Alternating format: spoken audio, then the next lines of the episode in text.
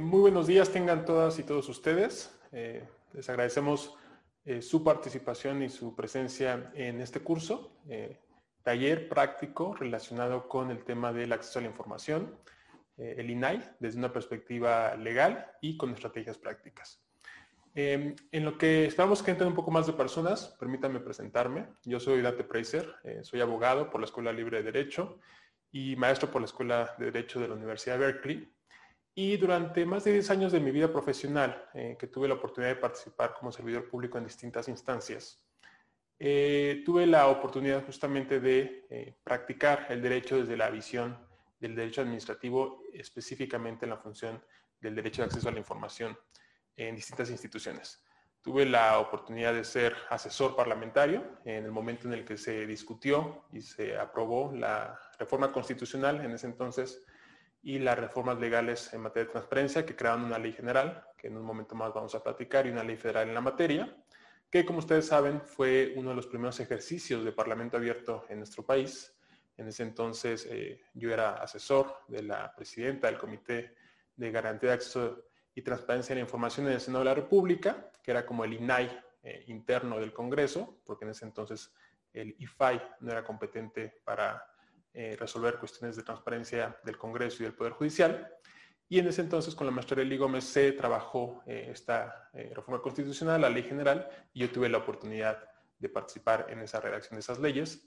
Posteriormente fui titular de la Unidad de Transparencia y Gobierno Abierto de la Procuraduría General de la República, un trabajo en, el que aprendí muchísimo de cómo implementar la ley que se había recientemente aprobado y en el cual eh, hubo casos eh, históricos como la publicación del expediente eh, que como ustedes recordarán es el primer y hasta donde entiendo, corríjame si, me equivoco, el único expediente que ha sido abierto sin concluir su, la, investigación por la excepción a la reserva de información relacionada con violaciones a derechos humanos. Entonces ahí aprendí muchísimo y posteriormente trabajé en la Secretaría de la Función Pública y ahora desde eh, la vida privada, desde la vida de la consultoría, me he dedicado y estamos dedicados a trabajar a favor de organizaciones, de empresas, para buscar que la transparencia sea un principio elemental eh, en la vida pública del país.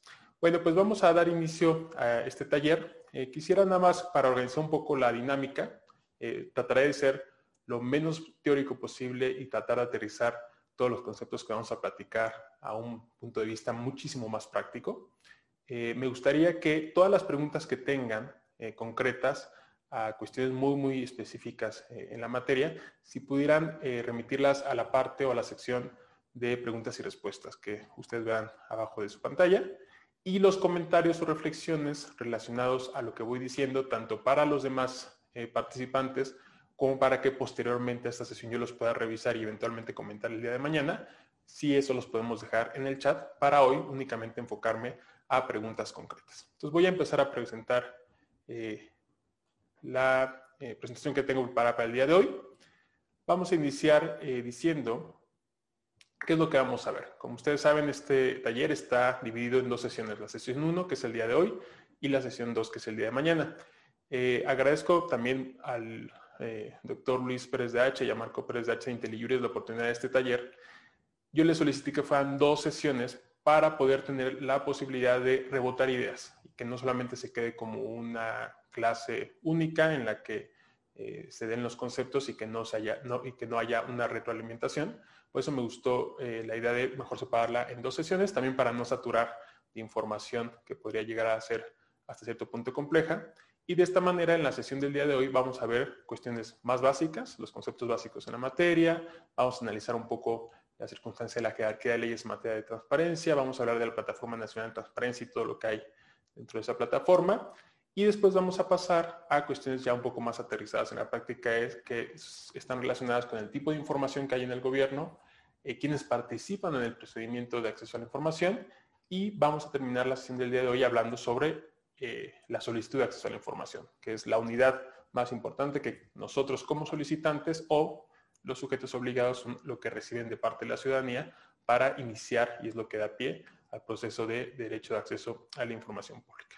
Y el día de mañana, en la sesión 2, vamos ya a adentrarnos a lo que es el procedimiento de acceso a la información. Vamos a ver cada una de sus fases, quiénes participan, cómo se toman las decisiones al interior de los sujetos obligados, es decir, de las instituciones, para dar acceso a la información y vamos a ir dando muchos tips prácticos de cómo desde el punto de vista de solicitante o desde el punto de vista de sujeto obligado o incluso desde el punto de vista de órgano garante, cómo eh, se trabaja en la realidad el derecho a acceso a la información y cómo podemos ayudar a mejorarlo desde cada una de las trincheras en las que estemos.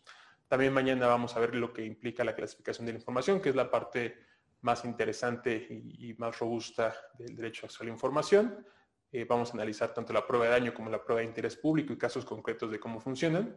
Y por último, vamos a adentrarnos al tema del recurso de revisión, que es el que se da ante el Instituto Nacional de Transparencia y que es la última instancia, al menos para los sujetos obligados, en el procedimiento de acceso a la información.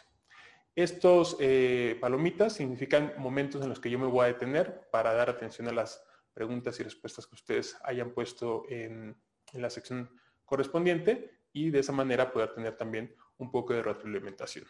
Como lo señalé en mi experiencia eh, profesional, pues he tenido la posibilidad de participar en varias de estas cuestiones y todo lo que diga el día de hoy lo haré desde la aproximación que yo tuve.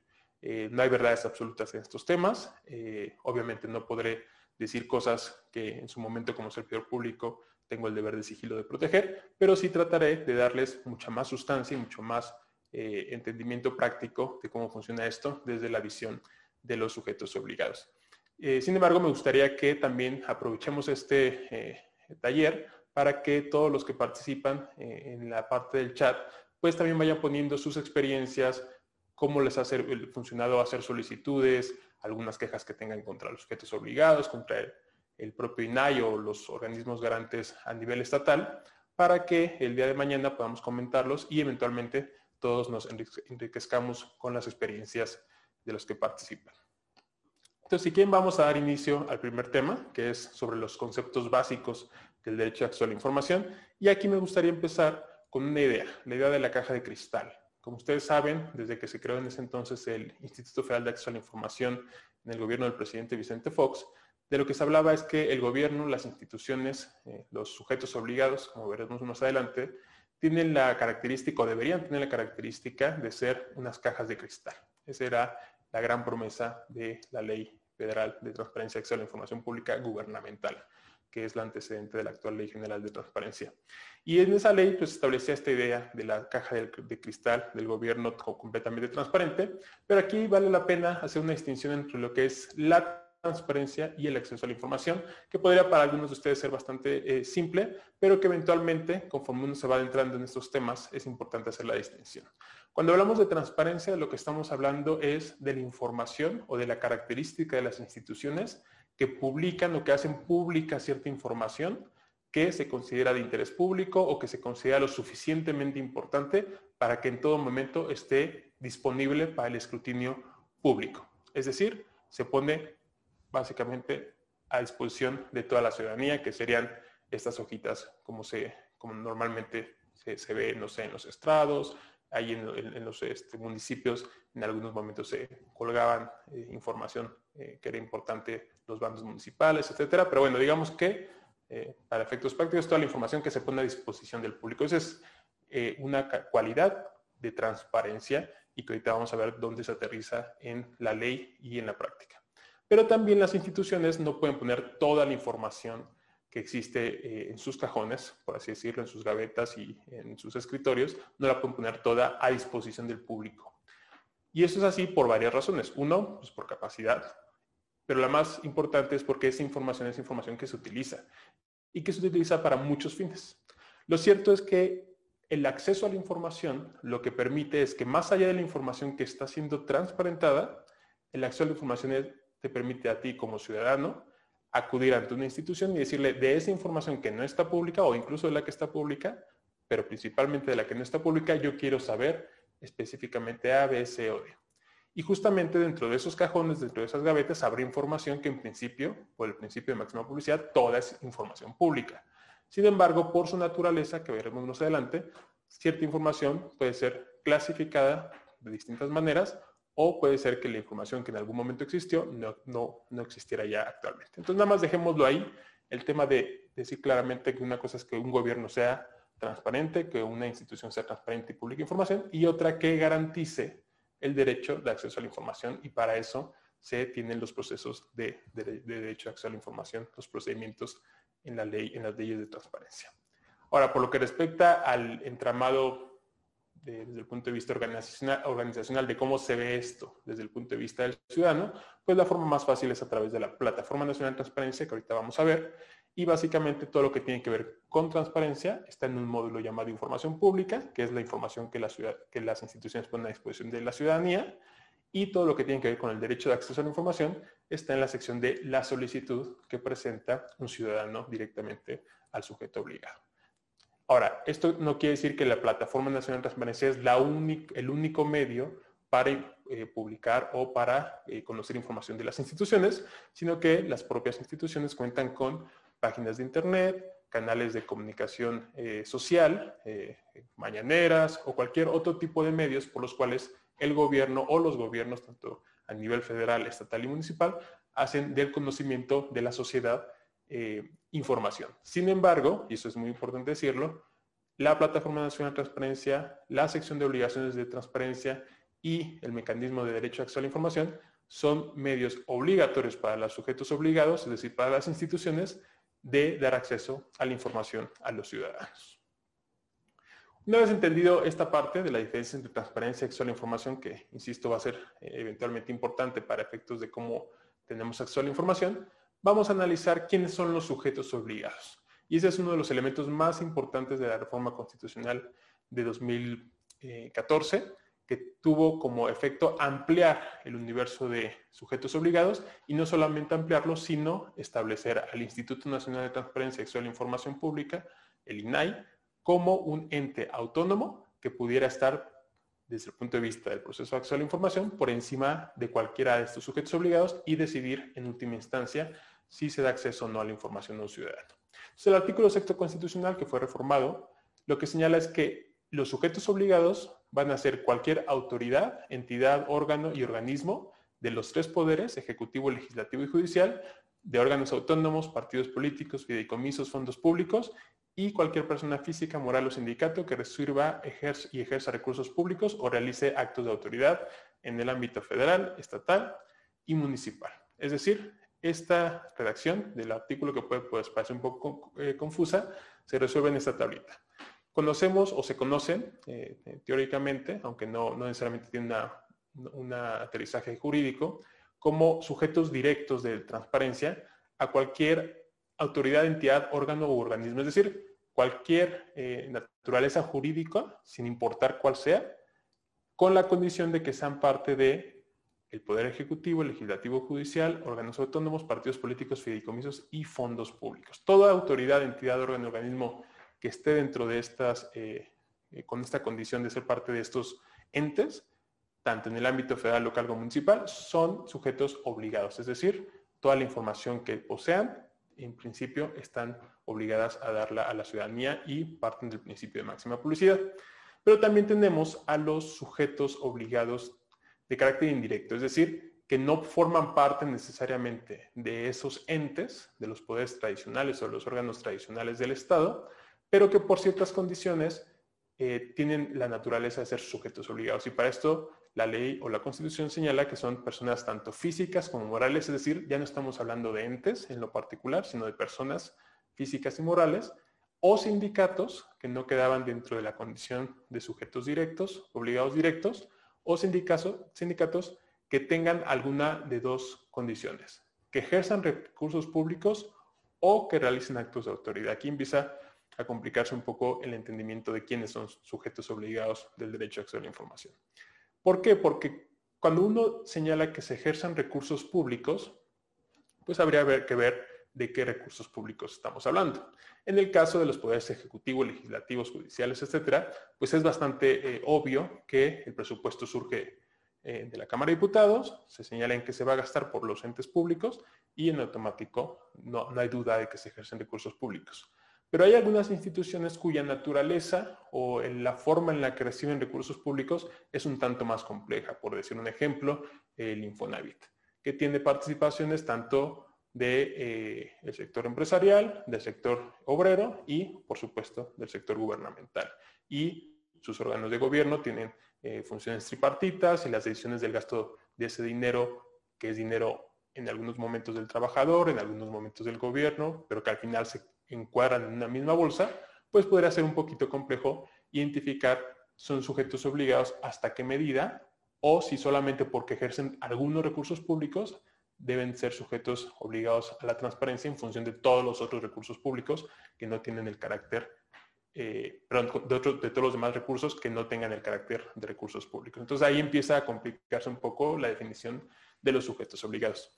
Y en el caso de los sujetos que realizan actos de autoridad, pues se complica todavía aún más, porque, como ustedes saben, el Poder Judicial en distintas resoluciones, pues ha determinado que hay algunas personas físicas, morales, que sin ser parte del gobierno, sin estar dentro de la estructura tradicional del gobierno, sí ejercen actos de autoridad porque la ley eh, y las autoridades delegan ciertas funciones eh, eh, en, estas personas con características muy específicas.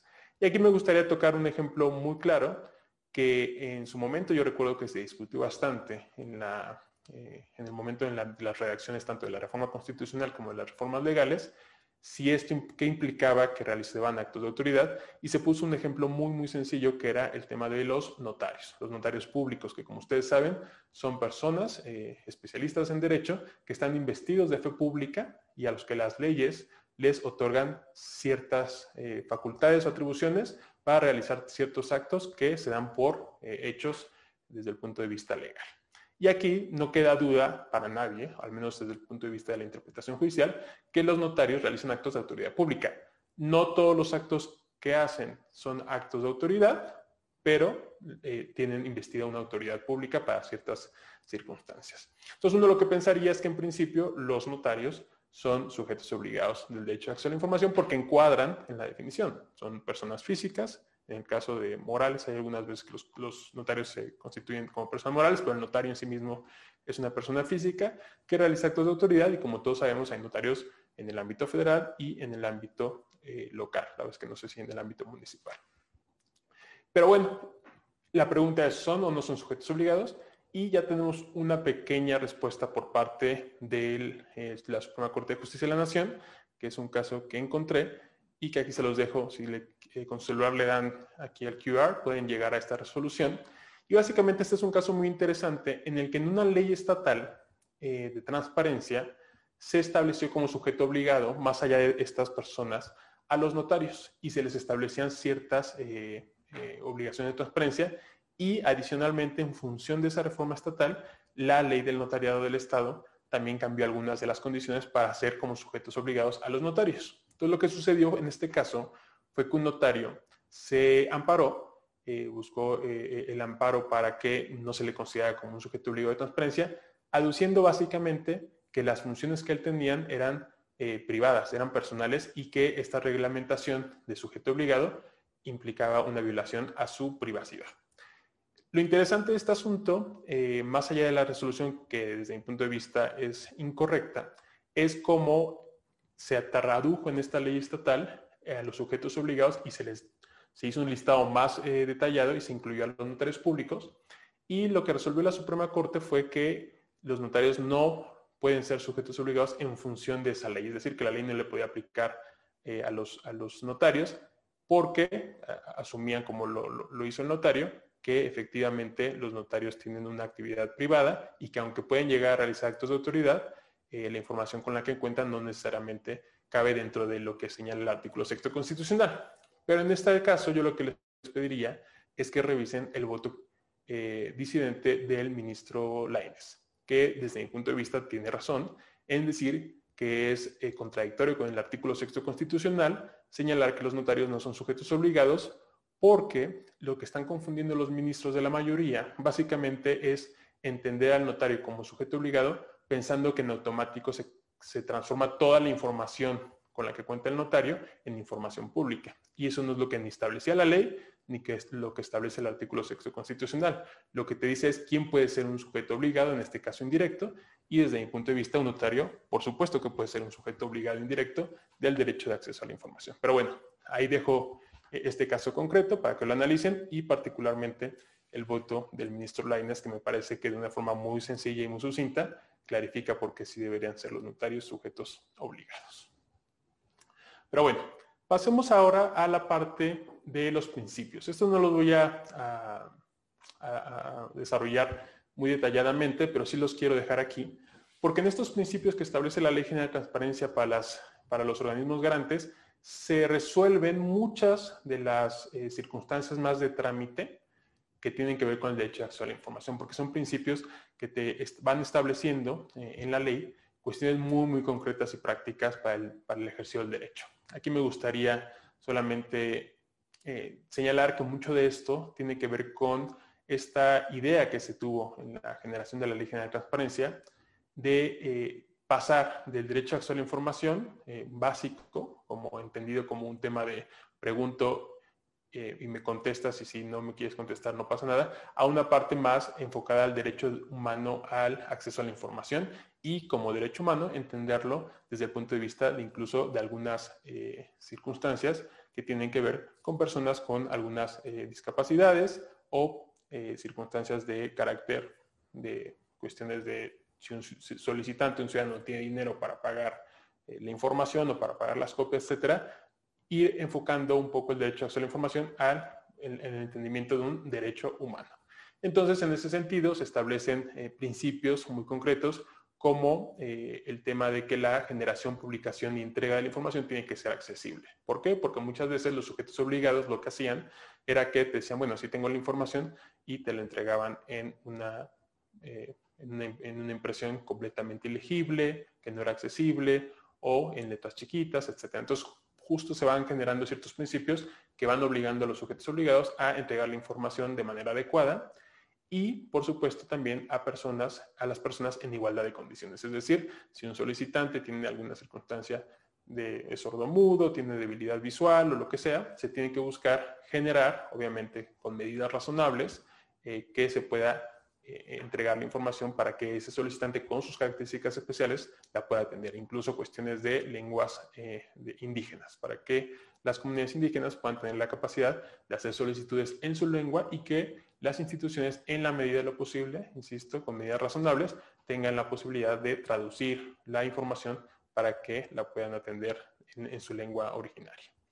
Eh, otro principio importante en materia de transparencia es el tema de la suplencia de la queja, es decir, que los solicitantes no están obligados a conocer las terminologías jurídicas y el entendimiento eh, organizacional de una institución y que en principio tanto los organismos garantes y las eh, instituciones, los sujetos obligados y las áreas dentro de los sujetos obligados deben tratar de siempre interpretar las solicitudes en función de encontrar la información y darle al solicitante como le está pidiendo eh, y, de forma que, la, que, pueda ser accesible para los solicitantes.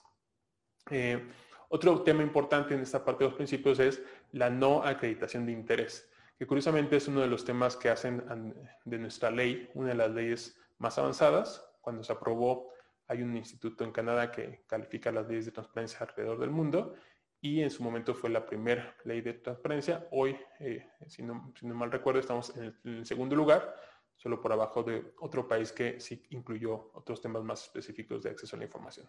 Pero uno de los principales temas que dan a una ley la característica avanzada es justamente la no acreditación de interés. Es decir, que tú como solicitante, independientemente de si eres ciudadano del Estado, ciudadano del país, si eres servidor público, si eres eh, privado, si eres clérigo, por decirlo, no importa para qué quieres la información ni quién eres tú, incluso puede ser anónima la, solicitud, tú no tienes que acreditar ningún interés y los sujetos obligados no tienen que consultarte por qué quieres la información bajo ninguna circunstancia. Es una parte bien, bien importante que anteriormente no sucedía, que tiene que ver mucho, por ejemplo, con lo que antes se conocía, bueno, que sigue existiendo, como el derecho de petición, que es como un antecedente, podemos llamarlo no directo, pero sí eh, bastante claro, del derecho a acceso a la información, aunque en el derecho de petición tiene otra naturaleza, otra función, y ahí la autoridad no está obligada a dar información, ni siquiera contestar el derecho de petición, sí, sí a dar una respuesta, pero no a contestarla en el sentido que el ciudadano quiere.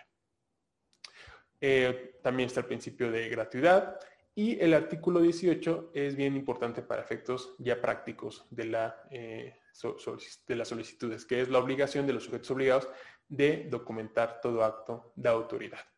Actos, funciones, atribuciones que ejerzan tienen que estar documentadas. Es decir, tú como autoridad o como sujeto obligado, si tienes ciertas atribuciones legales, bajo el principio de legalidad, si tú haces un acto, no puedes decir que no lo tienes documentado porque todo acto debe ser documentado. No necesariamente en formato escrito, dependiendo obviamente del acto que se está realizando, pero tiene que estar documentado. ¿Para qué? Para que a partir de la documentación inicie o se posibilite, se, le dé viabilidad a la solicitud de acceso a la información por parte de cualquier eh, ciudadano. También el artículo 19 señala la presunción de la existencia de la información. En principio, si una información está relacionada con atribuciones, funciones y competencias de un sujeto obligado, se presume que existe. ¿Por qué? Porque el, sujeto obligado, en caso de que esa información no existe, tiene que demostrar por qué esa información no existe e iniciar los procesos que veremos más adelante de, de explicarle al ciudadano por qué esa información no existe. Entonces, con eso concluiría esta parte de los principios. Para no alargarme más, les eh, pido que le echen un ojo a cada uno de los principios. Son eh, artículos muy, muy cortos y muy interesantes para entender la posición del solicitante respecto de los sujetos obligados y cómo deben tratarse las, eh, las solicitudes. ahora pasemos a la parte esencial de la información. Eh, curiosamente, la Ley General de Transparencia no establece una definición para qué es, una, qué es la información. O sea, no dice que la información es esto, no. La información es básicamente cualquier registro que está en un documento. Y aquí la ley sí establece claramente que es un documento. Y básicamente establece una definición que ustedes pueden leer en la pantalla, bastante amplia, pero básicamente es cualquier registro que documente, ya lo señalábamos, el ejercicio de facultades, funciones y competencias. Y esta parte la resaltamos porque esta es la base de una buena solicitud de acceso a la información. No solamente aventar preguntas al aire, sino que esas preguntas, en la medida de lo posible, estén relacionadas con facultades, funciones y competencias, porque es la manera más fácil de que un sujeto obligado no pueda negar la información o darle la vuelta o hacer lo que conocemos en el área jurídico, chicanadas para alargar la entrega de información que efectivamente tiene. Entonces, más adelante vamos a a, platicar de formas específicas de cómo lograr eh, encontrar esas facultades, funciones y competencias para identificar la información que efectivamente queremos. Y también, como pueden ver al final, pues la documentación, que es bien importante, puede estar en cualquier medio. Escrito, impreso, sonoro, visual, electrónico, informático u holográfico. Es decir, no se vale decir, no lo tengo en un documento, pero sí en un cassette. No sé quién sigue usando el cassette, pero seguramente habrá o no lo tengo en un documento eh, papel, pero lo tengo en la nube y no, lo, no te lo puedo dar en la nube o no te puedo dar acceso en la nube, por así decir algo, no. En el formato en el que esté cualquier medio, tiene que ser accesible eventualmente para los solicitantes. Con eso concluimos la parte de conceptos básicos. Hay muchos eh, conceptos que tienen que ver con esta materia, pero si, si, tomábamos todos, no, no acabamos. Solamente quería dejar esos muy concretos para poder eh, ir dándole contenido a lo que es ya el trámite y la parte práctica del taller. Entonces, un poco el segundo tema es la parte de la jerarquía de leyes. Lo quiero tocar porque eh, en mi experiencia ha habido mucha confusión y normalmente más de parte de los objetos obligados que de los solicitantes, pero también tiene su repercusión respecto de qué ley aplica en México para cada caso concreto de materia de la información. Aquí es bien importante señalar que el proceso de la reforma constitucional básicamente se estableció como ley suprema, digo, eso no queda ninguna duda, está la Constitución, el artículo sexto y los artículos relacionados con eh, el tema de transparencia de la información, de las leyes que se tienen que publicar, etc. Sin embargo, a diferencia de otros modelos, en este, en este caso, la Constitución señala expresamente que se generaría una ley general de transparencia y una ley federal y sus correspondientes leyes estatales. Esto era así porque en la reforma constitucional lo que se planteó, que al final fue complicado explicarlo en la redacción de las leyes secundarias, era la idea de tener una ley general que estableciera, bases, principios generales, eh, principios, bases generales y procedimientos que fueran básicos y generales con, con derechos o principios mínimos para que fueran replicados tanto a nivel federal como a nivel estatal. Es decir, lo que se buscaba era que como un derecho humano, el acceso a la información no tuviera diferencias de procedimiento desde el punto de vista procedimental en la federación y en las entidades federativas. Cuestiones que después han ido sucediéndose en otras materias, por ejemplo, el Código eh, eh, Nacional de Procedimientos Penales, que es un procedimiento en temas penales para todo el país. Sin embargo, aquí la reforma constitucional, eh, no sé si por alguna falla de, de legislativo o porque alguien tuvo una idea que al final no se implementó como, alguien, como alguien lo pensó quien propuso esa redacción, pues establecía la Constitución que se iba a generar una ley general y una ley federal y cada estado tenía que aplicar o, aprobar su ley estatal. El tema es que la ley general lo que va a contener sí son estos principios, bases generales y procedimientos, pero en realidad se hizo muy, muy detallada. Es decir, si ustedes hacen un comparativo entre la ley general y la ley federal, pues básicamente estamos hablando de lo mismo. Sin embargo, la ley general, y esto es lo importante, solo es aplicada directamente por el Instituto Nacional de Transparencia y Acceso a la Información Pública y en, sus, y en, algunos casos que veremos mañana por la Suprema Corte de Justicia de la Nación. Es decir, todos los entes federales, es decir, el Ejecutivo, el Legislativo, el Judicial, los órganos autónomos, incluso el propio INAI para efectos de acceso a su información, tienen como marco normativo la Ley Federal de Transparencia y Acceso a la Información Pública, que establece básicamente lo mismo que la ley general, pero con algunas obligaciones de transparencia adicionales enfocadas al ámbito federal, etcétera, etcétera. Pero es bien importante, cuando ustedes eventualmente tengan que, eh, no sé, ampararse o recurrir ante el propio INAI, alguna cuestión respecto a una solicitud de acceso a la información, es bien importante que si están haciendo una solicitud a un ente federal, pues utilicen como fundamentación la Ley Federal de Transparencia y Acceso a la Información y en el caso de que estén en un estado, pues la ley estatal en la materia. Ahora, es bien importante señalar que la relevancia de esto es que la ley general está por encima de la ley federal y por encima de las leyes locales. Es decir, si eventualmente sucediera que alguno de los eh, congresos, tanto el federal como los estatales, cambiaran algo o tuvieran o pusieran una redacción en sus leyes federal o estatal con alguna diferencia sustantiva que limitara el derecho a acceso a la información en contraposición con la ley general, en automático esa ley pues sería, eh, podría ser sujeta a un procedimiento de inconstitucionalidad o, de que no está de acuerdo con la Ley General de Transparencia y Acceso a la Información Pública. Por eso es relevante explicar qué ley es aplicable en cada caso. Entonces, bueno, con esto concluimos la parte de la ley aplicable y vamos ahora a platicar eh, de la Plataforma Nacional de Transparencia, que fue uno de los eh, principales temas que se incluyeron en la ley general, ahí sí en la ley general, porque establece esa ley la idea de que se genere una plataforma nacional, que antes se conocía en el Ejecutivo Federal con el, con el IFAI como el Infomex, pero que ahora se buscaba que estuviera desde un punto de vista muy ambicioso, que gracias a Dios ha funcionado eh, relativamente bien, eh, que funcionara para todo el país. Es decir, que no solamente los, eh, la información relacionada con el gobierno federal fuera accesible a la ciudadanía de esa forma tan sencilla, sino que también eh, se pudiera, utilizando esa experiencia, que las entidades, estados y municipios, las personas y los ciudadanos puedan acceder a esa información de la misma manera. Entonces, lo que dice la ley es que esta plataforma tiene básicamente cuatro secciones. El sistema de solicitud de acceso a la información, que es el que nos da la garantía del derecho a acceso a la información. El sistema de gestión de medios de, impugnación, que tiene que ver con los eh, recursos de revisión ante el INAI. El sistema de portales de obligación de transparencia, que se conoce como CIPOT, y eh, el sistema de comunicación entre organismos garantes y sujetos obligados, que es la forma en la que los sujetos obligados y los, el INAI o los institutos locales de transparencia se comunican y pueden llevar a cabo los procesos de impugnación o cualquier información relacionada con las obligaciones de transparencia. Pero básicamente esta plataforma lo que más nos importa es tanto la sección de solicitudes como la o el sistema de portales de obligación de transparencia, que son los dos eh, sistemas que están enfocados en el ciudadano, es decir, en el solicitante.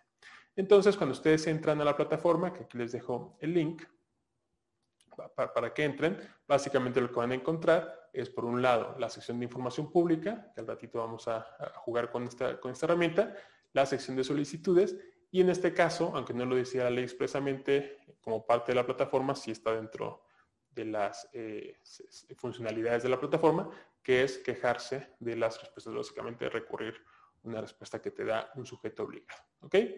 Insisto, más adelante vamos a ver qué cosas interesantes ha ido mejorando bastante la, la plataforma, pero por lo pronto a los que no tengan cuenta en la plataforma, para efectos de los ejercicios que vamos a hacer con las solicitudes y todo, pues les aconsejo que se vayan eh, registrando. Aquí arriba van a ver un signo, un símbolo que dice registrar. Solo tienen que dar su nombre, correo electrónico y aceptar el aviso de privacidad. Y con eso en automático eh, tienen su cuenta y ya pueden usar básicamente todas las funcionalidades, en particular la de solicitudes, porque la información pública no requiere, no requiere cuenta de usuario. Entonces aquí hago el primer checkpoint y voy a irme a las preguntas y respuestas a ver si hay alguna cuestión específica que les gustaría que contestemos en este momento. Mm, dice Valentina Gómez García, buenos días. ¿Las ONGs que reciben dinero del gobierno pueden considerarse sujetos obligados? Muy buena pregunta, Valentina. Y aquí es bien interesante porque había muchas discusiones al respecto, incluso no solamente respecto de ONGs, sino también se llegó a señalar si las personas, por ejemplo, los investigadores que reciben recursos del CONACIT o los eh, estudiantes que reciben becas, si son sujetos obligados y la respuesta es no. Y la respuesta es la siguiente, y, la razón es la siguiente. Los sujetos obligados, como vimos directos o indirectos, son los que eh, forman parte de estos entes, que no es el caso, una ONG nunca va a poder ser parte de ninguno de los entes de gobierno, o eh, personas físicas o morales que tengan dos condiciones, que ejerzan recursos públicos o recursos, públicos o eh, ejercen actos de autoridad. Una ONG, al recibir los recursos públicos, no los está ejerciendo. Quien los ejerce es la dependencia que se los está entregando. Al pasar a la bolsa de la ONG, la ONG no los ejerce, los está ejecutando, es decir, los está usando. Cuando el recurso pasa de la Secretaría de Educación Pública en una beca o del CONACYT a un investigador, ese recurso se está ejerciendo por CONACYT y se gasta en el, en el estudiante o en el investigador. Es decir, en ese momento ya no se le pasa para que, para que la ONG o el, ciudadano la ejerza. Y esa es la razón por la que se corta el caminito, ya no son sujetos obligados. Eso no quiere decir que la institución que ejerció ese recurso no tenga la obligación de dar información respecto de cómo se ejerció. Y muy seguramente en la relación contractual o del carácter que sea que tenga la dependencia con la ONG, hay obligaciones de dar información para que el sujeto obligado, la institución, tenga la capacidad de rendir cuenta de ese recurso que ejerció, cómo se ejecutó efectivamente ya por la ONG. Pero no, las ONGs que reciben dinero público nunca pueden ser consideradas como sujetos obligados, salvo que por alguna razón, que la verdad es que lo dudo mucho, corríjanme si alguien se me equivoco, si ha visto un caso, se establezcan recursos públicos para su ejercicio desde el presupuesto directamente a una ONG desde mi punto de vista eso sería eh, ilegal. Súper. Después, eh, Rodrigo Pérez Salazar Barreiro nos pregunta, por favor, ¿puede con un ejemplo concreto actos de autoridad que efectúen los sindicatos? Esa es muy buena pregunta, porque aunque en el cuadrito parecía que también los sindicatos estaban con esas condiciones, en principio podría ser que ejerzan de autoridad, pero los eh, sindicatos están más bien en esa parte de la redacción por la parte del ejercicio de recursos públicos. Es decir, hay sindicatos que sí ejercen recursos públicos porque se les pasa, porque forman parte de las dependencias eh, o son, organizaciones dentro del gobierno, bueno, no dentro del gobierno, pero son organizaciones conformadas por servidores públicos eh, dentro del gobierno. Y aquí lo importante es, por ejemplo, en el caso del sindicato de Pemex y de todos los sindicatos de gobierno, son los que sí se les dan recursos para que los ejerzan ellos directamente. Y al dárseles esos recursos para su ejercicio, en automático eh, se convierten en sujetos obligados. Pero insisto, no es que sean sujetos obligados y que toda la información se convierta en información pública. ¿Por qué? Porque esos sindicatos tienen bolsas o dentro de su bolsa o presupuesto tienen estos recursos que vienen del sector público, pero también tienen los propios recursos de los eh, sindicalizados. Y ahí es donde se tiene que terminar. Dependiendo de dónde está el gasto o de quién eh, o qué información la información respecto de qué tema se, busque, si tendrán que ser o no eh, información pública. Pero en principio, los sindicatos yo también no creo, salvo que alguien me corrija, que realicen en particular actos de, autoridad. Desde mi punto de vista creo que no, salvo que, por ejemplo, haya algún acuerdo o en las condiciones generales de trabajo, se le faculta a los sindicatos a eh, remover a alguien, que tampoco creo que sea eh, así. Más bien, los sindicatos tienen algunos eh, derechos de veto, etcétera, o de defensa de los trabajadores, pero desde, desde mi punto de vista, que yo no soy experto laboralista, no realizarían actos de autoridad. Eh, Jesús Somero más nos pregunta cuándo se emplea la, ley general. Bueno, pues como lo comentaba, la, eh, utiliza la, el INAI cuando, digo, en general para toda la parte de principios, etcétera, pero básicamente cuando recibe recursos de inconformidad de los recursos de revisión de organismos garantes estatales y la Suprema Corte cuando hay un eh, recurso por cuestiones de seguridad nacional, que ya mañana veremos. Y pues emplea básicamente como referencia general, pues para ver qué son los principios bases y procedimientos, principios básicos y procedimientos generales para todas las demás leyes. Así, no, es que no se utilice, sino que solamente se utilice directamente por algunos entes, pero los sujetos obligados a nivel federal y estatal utilizan sus leyes, tanto la federal como las estatales. Que insisto, no, es que sean diferentes, simplemente es el, marco normativo que les es aplicable. Verónica Carmona nos pregunta, ¿el registro debe ser en la dirección que tiene en la presentación? No, de aquí de la plataforma Nacional Transparencia, mm, si es ahí la dirección, es donde tienes que registrar, es, la página oficial de, la plataforma que, es parte del INAI. Mm. María Gabriela Ruiz eh, Contreras nos pregunta sobre la emisión de distintos lineamientos por el Sistema Nacional de Transparencia. Respecto a las facultades de este órgano colegiado, ¿existe la competencia para determinar las acciones que deben llevar a cabo los sujetos obligados para cumplir con sus obligaciones y deberes? Mm, buena pregunta. Mm, si quieren sala, dejamos ahorita pendiente la contestamos mañana. En principio, eh, creo que sí, tienen como que atribuciones amplias, pero no podrían ser eh, más allá de lo que señala la ley, que son las eh, acciones que debe llevar a cabo los sujetos obligados. La ley señala muy claramente las atribuciones de los sujetos obligados, y no solo de los sujetos obligados, sino de los entes al interior de los sujetos obligados.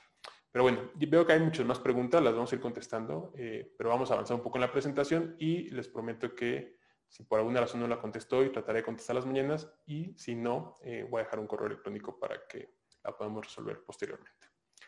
Bueno, entonces vamos a pasar ahora a la información, que este es uno de mis temas favoritos porque es donde hay más confusión, tanto en los sujetos obligados como en los solicitantes, no así necesariamente en los órganos garantes.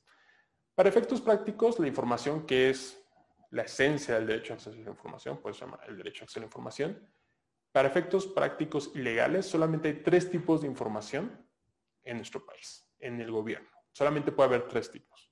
Información pública, información clasificada e información inexistente. Con la salvedad de que la información clasificada puede ser clasificada como reservada o como confidencial. Y vamos, a, vamos por partes. Por el principio de máxima publicidad, que ahorita vamos a ver, toda la información del gobierno es pública. Su naturaleza es que es información pública y que en principio tiene que ser o, potencialmente debe ser accesible por la ciudadanía o por cualquier persona. Entonces, esa es la regla general. Sin embargo, por las circunstancias que veremos más adelante y mañana, esa información, a pesar de que es pública, no deja de tener la característica de pública y ahí es bien importante no confundir información pública con publicada.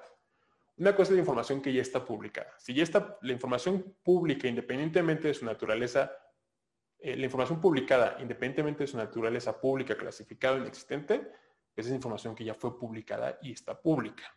Esa es su naturaleza eh, fáctica, que está pública. Entonces no confundan la que la información sea pública, quiere decir que tiene la naturaleza de, de poder ser accesible por la ciudadanía.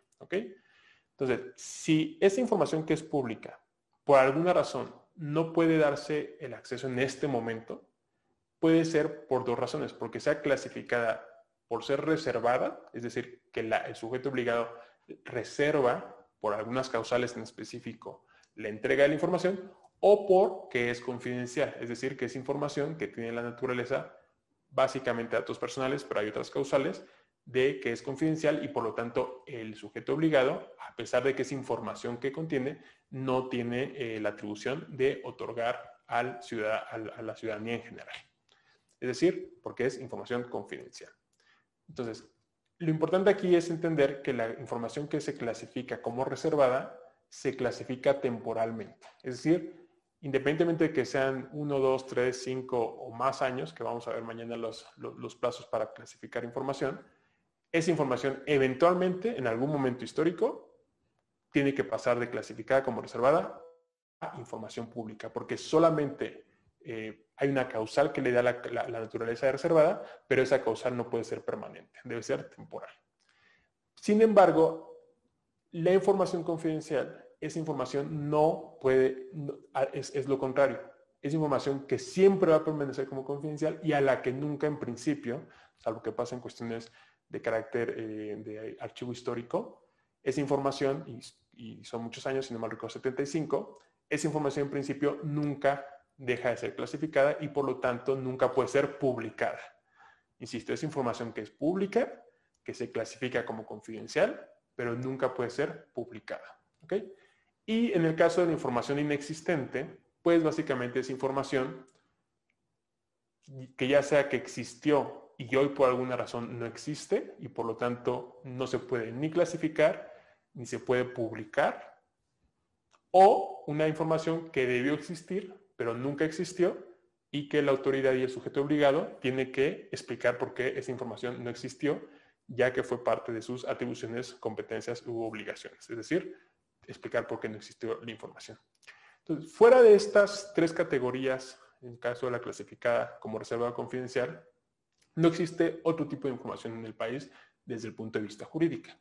Es decir, si alguien, un sujeto obligado les contesta, no es que esta es información secreta, es información de alto nivel, es información eh, de, en un sobre cerrado, esa información no existe. Legalmente no tiene, no tiene, no tiene sentido que, se clasifique o que se le señale de ese tipo. Es decir, si dentro de las instituciones, y especialmente en las instituciones de seguridad nacional, el Ejército, la Marina, la, la, Fiscalía General de la República, para efectos internos se clasifica o se señala o se categoriza la información de alguna forma diferente a esta, está perfecto. Sin embargo, para efectos de acceso a la información, y esta es la parte importante de esto, solamente puede ser pública, clasificada o inexistente. ¿Ok? Entonces, cuando un sujeto obligado contesta, tiene que sí o sí encuadrar la información que se está solicitando en alguna de estas eh, tres características. Mañana vamos a entrar a mucho detalle, que es una parte mucho más compleja, toda la parte de la reserva y la confidencialidad, los casos, cuándo sucede, cuándo puede ser y el procedimiento específico de clasificación. Ahora, por lo que corresponde a la parte de la inexistencia, eso lo podemos platicar una vez hoy, cuando una información se clasifica, se, se señala como inexistente por parte del sujeto obligado, es, es, una situación que puede ser fáctica, o sea, de que no existe, por ejemplo, en el caso de los temblores del 85, mucha información eh, de los tribunales en la colonia de actores que se derrumbaron, pues es información que se perdió, que se quemó, que, que, ya es inexistente. Sin embargo, se generan actas, actas que establecen la inexistencia de esa información. Y eso tiene que ver mucho con los procesos de eh, archivísticos, que también hay una nueva ley general de archivo que también establece nuevos procedimientos al respecto. Y lo importante es que se deben de generar los, eh, las actas o las, o, actas circunstanciadas que establezcan por qué la información es inexistente. Y al señalarse que es inexistente, puede ser insisto, por alguna cuestión natural, de fuerza mayor que no se entiende, o porque alguien la borró, o porque alguien omitió ejercer una atribución, o porque alguien omitió documentar. Salvo que sea por estos casos de cuestiones de eh, fuerza mayor, todos los demás casos se tienen que investigar. Y es una falta administrativa destruir o no documentar o eh, borrar información. Y el día de mañana en el proceso específico del Comité de Transparencia, vamos a ver eh, en qué momento y cómo se da este proceso de la información inexistente. Perfecto. Entonces, con eso concluimos eh, la parte de, tipo de información y nada más dejar aquí el principio de máxima publicidad, que es básicamente el que nos señala exactamente por qué toda la información es pública y la clasificación de la información. Entonces, aquí te dice la, la ley, la información toda que sea generada, obtenida, adquirida, transformada, en posesión de los objetos obligados, que ya conocimos, en este caso el ámbito federal, porque estamos hablando de la Ley Federal de Transparencia, es pública, accesible a cualquier persona y solo podrá ser clasificada excepcionalmente como reservada de forma temporal por razones de interés público y seguridad nacional o bien como confidencial. ¿Ok? y los particulares tendrán acceso a la misma, los términos que las leyes señalan. Entonces aquí es donde este artículo es el que nos dice por qué nada más existe este tipo de información y por lo que corresponde a la información inexistente, el artículo 19 de la ley general te dice que uno, en principio se presume que la información debe existir, si se refiere, insisto, a facultades, competencias y funciones, y en los casos de que esas facultades, competencias o funciones no se hayan ejercido, se debe motivar en la respuesta las causas que motiven esa inexistencia. Entonces, esto es básicamente la fundamentación jurídica de por qué solo existe, insisto, es bien importante, información pública, clasificada o inexistente. Y en el caso de la clasificada, reservada o confidencial. Ahora vamos a ver quiénes son los jugadores, los jugadores de este procedimiento y que es bien importante que los tengamos eh, muy bien mapeados porque ya en el trámite exacto, entender cómo funcionan las dinámicas de estos participantes, de estos jugadores, eh, nos ayuda para, como solicitantes, eh, buscar la mejor manera de que la información se nos entregue. Porque al final lo que estamos buscando, insisto, salvo que alguien tenga un, objetivo diferente, no es necesariamente hacer cada mal a una institución, sino acceder a la información. Y para acceder a la información, no es necesario ayudar eh, eh, a, los sujetos obligados, pero si tú lo que quieres es información, lo ideal sería siempre que busques que te den la información de la manera que sea y la mejor manera de ayudar a un sujeto obligado a darte la información es especificándole qué información necesitas. Eso lo vamos a ver más adelante. Pero bueno, ¿quiénes participan en eh, este proceso, en el juego del acceso a la información. En principio tenemos al más importante, eh, el que gira, la, participante respecto del cual gira todo el, procedimiento, es el solicitante, que es cualquier persona que por sí misma o a través de un representante presente una solicitud de acceso a la información ante la unidad de transparencia, ya sea a través de la plataforma de la que ya platicamos, en las oficinas que se designen para ello en el sujeto obligado, correo electrónico, correo postal, mensajería, telégrafo, verbalmente o cualquier medio aprobado por el sistema nacional. Es decir, básicamente cualquier persona, y aquí es bien importante decir que cualquier persona significa cualquier persona. Llámese eh, ABC, sea mexicano, eh, español, eh, africano, o sea este, hombre, mujer, trans, eh, quimera, lo que sea, no importa. Es cualquier persona puede solicitar por estos medios ante una unidad de transparencia la información y cualquiera de los medios puede ser viable. Nosotros recibíamos solicitudes en hojas de estas como de taquería de las cárceles, de, algunos presos que mandaban solicitudes de acceso a la información directamente a la unidad de transparencia. Y se han recibido solicitudes en servilletas, y siempre hay una unidad de transparencia que te puede recibir directamente y puede hacer, tú puedes hacer la solicitud verbal y la persona lo tiene que, meter. Es decir, no hay límites para cómo solicitarlo siempre y cuando sea una persona y que lo haga a través de la unidad de transparencia.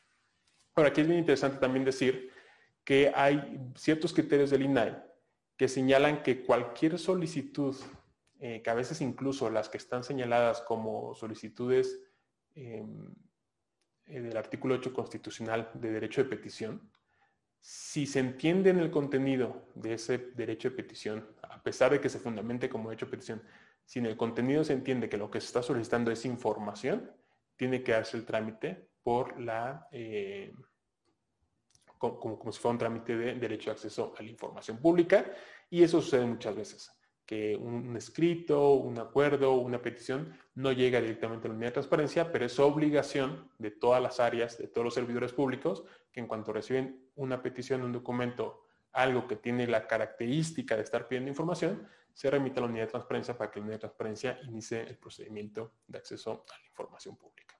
Entonces, nuestro primer participante, el primer actor del procedimiento de acceso a la información es el solicitante. Después tenemos al sujeto obligado. Y en el sujeto obligado vamos a ver tres participantes. El primero y más importante porque es el enlace entre el solicitante y el sujeto obligado es la unidad de transparencia. La unidad de transparencia básicamente lo que dice la ley es que todos los sujetos obligados, todos, tienen que tener una unidad de transparencia. Y por unidad de transparencia es designar a un responsable. Hay eh, dependencias o instituciones que por su tamaño tienen unidades de transparencia eh, que son unidades completas, por ejemplo el IMSS, que entiendo que es eh, la institución que tiene la unidad de transparencia más, de transparencia más grande, pues es un mundo de personas las que participan porque la cantidad de solicitantes implican que mucha gente participe en la respuesta de las solicitudes.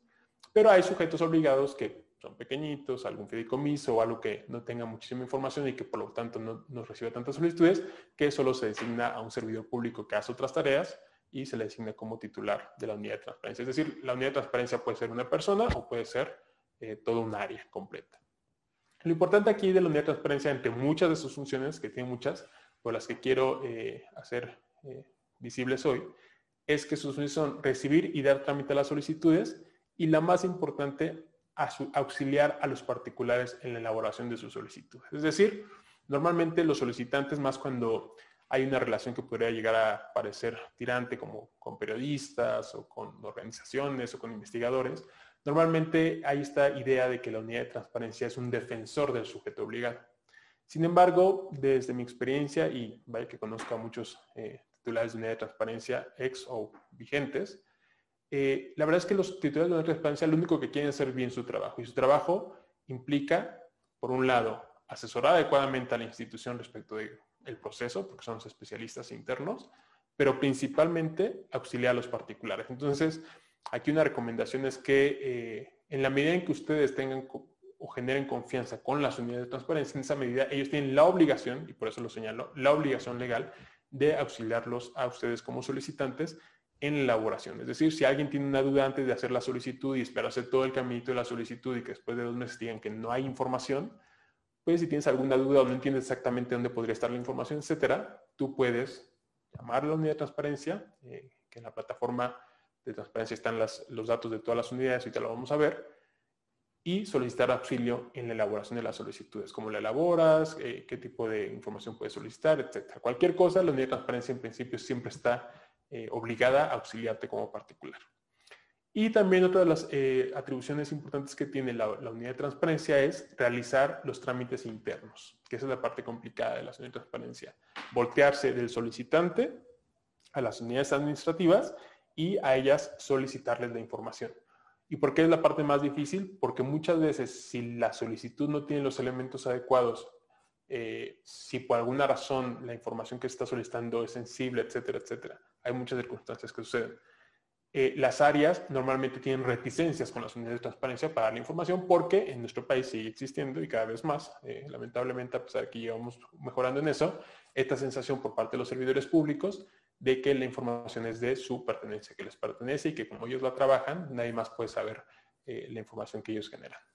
Pero como ya vimos, eso es no solamente incorrecto, sino inconstitucional. Pero bueno, el primer eh, participante dentro del sujeto obligado es la unidad de transparencia. El segundo participante serían justamente las áreas, con quien se voltea la unidad de transparencia para pedirles la información. ¿Y quiénes son las áreas? Pues básicamente es la instancia que cuenta o que pueda contar, y esa palabrita puedan contar es la más importante en este artículo, con la información que está solicitando eh, eh, el solicitante. Es decir, quien cuente o pueda contar. ¿Y por qué es importante decir pueda contar? Porque muchas veces no es exacto o no es, una, no es un, área la que tiene la información, o no es obvio quién puede tenerla o quién no puede tenerla, o no es obvio quién la generó, quién la tiene y quién la va a utilizar, etcétera, etcétera. Y con esta redacción, eh, lo que se busca es que las unidades de transparencia puedan hacer una petición, o sea, voltearse con las áreas de manera genérica. Y aquí va un consejo más bien para las unidades de transparencia. Es mejor tener respuesta eh, inmediata de todas las áreas que potencialmente pudieran tener la información que ir jugando al juego peligroso de, saltarse los plazos, de primero preguntarle a una y cuando esa te dice que no la tiene, pasarse la otra, y cuando esa te dice que no la tiene, pasarse la otra, porque ahí se te van los días y se te van los plazos y eventualmente puede haber una eh, resolución en tu contra solamente por el tema de los plazos. Entonces, aquí es bien importante que las unidades de transparencia entiendan que pueden pedirlo a todas las que podrían ser. Y no solamente eso, sino que pueden instruir bajo lineamientos internos, etcétera, a las áreas a que si ellas saben quién tiene esa información, les informen para llegar lo más rápido posible a la persona que tiene el archivo específico. ¿Ok? Entonces, ese es nuestro segundo participante dentro del sujeto obligado, las áreas, que básicamente son las más importantes. Y que hay que decirlo, las áreas son las que clasifican la información, es decir, las que piden la clasificación. Los comités son los que aprueban esa clasificación, pero las áreas es eh, eh, eh, el ente, que es el que tiene la obligación final respecto de qué se hace con la información que tienen a su cargo. El tercer participante en el sujeto obligado es el comité de transparencia, que el comité de transparencia básicamente es el ente de mayor autoridad en materia de transparencia dentro de una institución. Incluso, y esto es importante, más importante en esa materia que los titulares de las dependencias. No desde el punto de vista administrativo jerárquico, eso no, pero sí respecto a la decisión. La última decisión interna en el sujeto obligado sobre una circunstancia en materia de transparencia la tiene el comité de transparencia. Ellos son quienes confirman, eh, rechazan o modifican la clasificación de información y también tienen otras muchas atribuciones en materia de, la parte de las obligaciones de transparencia, son los que aprueban las versiones públicas de, lo que se publica en, las, en los portales de transparencia y tienen muchas otras atribuciones reglamentarias, internas, etc. Pero básicamente son la última instancia interna.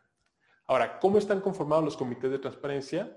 La ley federal establece una conformación específica para el Ejecutivo Federal. Y básicamente lo que dice es, el comité de transparencia, que siempre tiene que ser impar para evitar em, empates, tiene que estar integrado en principio por el titular de la ley de transparencia, que es quien preside el comité, y otros dos actores internos, que son el área de archivos, el área encargada de archivos, llámese recursos materiales o si hay, una unidad específica para ese tema, pero quien sea el área encargada de archivos participa como, como, integrante del comité de transparencia y el órgano interno de control, es decir, el que se encarga del control interno, de la investigación de las responsabilidades administrativas, etcétera. Ahora, respecto a esta conformación que solamente la ley federal establece para el Ejecutivo, porque para los demás entes, Suprema Corte, eh, Congreso de la Unión, etcétera, establece que puede ser a libre arbitrio de, esos entes, siempre y cuando sean por número impar. Eso es lo más importante, que sean por número impar. Respecto a la integración del Poder Ejecutivo, yo les puedo decir, ahora ya con la experiencia que tuve en, en esa posición, yo fui presidente del Comité de Transparencia de la Fiscalía General de la República, es que en principio a mí me parece, pero esa es opinión completamente personal, que la participación del órgano interno de control es, una, es, una, es un fallo organizacional del proceso de acceso a la información. Y esto es así porque si tú involucras al órgano interno de control en las decisiones de transparencia, si eventualmente hay un recurso de revisión ante el INAI y se demuestra que el sujeto obligado o algún ente o alguien llegó a cometer una falta administrativa o que incluso el propio comité de transparencia rechazó, eh, eh, confirmó una clasificación de información de manera inadecuada, sin fundamentarlo, sin ninguna razón, etc., hay responsabilidades administrativas. ¿Y a quién le toca revisar esas responsabilidades administrativas? Pues al órgano interno de control. Entonces, eso lo que genera es que, en dos sentidos, las, las circunstancias en temas escabrosos en los comités de transparencia sean complicadas. Ya sea porque el órgano interno de control no quiere participar en cualquier cuestión eh, de ese tipo por sentir que puede eventualmente regresar el problema y por lo tanto eh, bloquear, o por el contrario, que el, contralor interno llegue a tener una posición todavía mayor respecto a los otros dos integrantes en la medida en que él es el responsable, a final de cuentas, de eventualmente eh, revisar esto desde el punto de vista de las responsabilidades administrativas. Entonces, desde mi punto de vista, por si hay algún asesor legislativo por aquí en el grupo, una buena idea creo que sería quitar de los comités de transparencia a los órganos internos de control, quitarlos de ese escenario, quitarlos de ese procedimiento para que cuando les lleguen los, eh, las quejas por responsabilidades administrativas en esta materia, pues se sientan completamente en libertad sin que tengan un conflicto de interés respecto a su participación en ese procedimiento. ¿Ok? Pero bueno, entonces con eso concluimos los tres participantes dentro del sujeto obligado. Y por último, los otros participantes pues son eh, los más importantes, que son los organismos garantes del derecho de acceso a la información y que básicamente es en el ámbito eh, nacional y federal, por así decirlo, en algunas circunstancias, el Instituto Nacional de Acceso a la Información y Protección de Datos Personales, mejor conocido como INAI, y los 32 institutos locales de las entidades federativas. Entonces, básicamente lo que te dice la ley es que los organismos garantes tienen cierta naturaleza, que son autónomos, especializados, independientes, imparciales y colegiados con personalidad jurídica y patrimonio propios, básicamente la definición de un órgano constitucional autónomo tanto a nivel federal como a nivel estatal. Y de lo que son responsables es de garantizar en el ámbito de su competencia el ejercicio de los derechos tanto de acceso a la información como el de protección de datos personales de acuerdo al artículo sexto constitucional, la ley general y la ley eh, de su competencia, ya sea federal o estatal. Los organismos garantes, como ustedes saben, básicamente están conformados por unos plenos que son comisionados. En el caso del pleno federal son eh, siete comisionados, tienen cierta periodicidad escalonada sus periodos y básicamente eh, tienen dos grandes áreas, por así decirlo, que es el área de acceso a la información, el área de protección de datos personales y eh, una cantidad de áreas que apoyan en la eh, difusión de la cultura de transparencia, protección de datos personales, la Dirección General de, Gobierno Abierto y muchas áreas internas que potencializan estos derechos y su garantía por parte de los sujetos obligados. Pero la función principal de los organismos garantes es garantizar el acceso a la información y la protección de datos personales, tanto de sujetos obligados como en el caso eh, particular de las empresas del sector privado. entonces con eso concluimos las eh, tres grandes participantes que es importante que tengamos perfectamente mapeados para el día de mañana, cuando ya entremos al procedimiento completo, eh, veamos exactamente quién y cómo participan en ese procedimiento y cómo hay algunos tips para que ese procedimiento pueda ser eh, mucho mejor para nosotros como solicitantes. Entonces, aquí hacemos un checkpoint y voy a regresar a las preguntas para eh, ver, algunas otras cosas que, me están preguntando.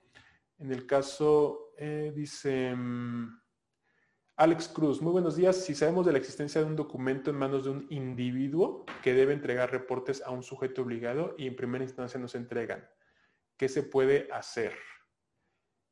perfecto.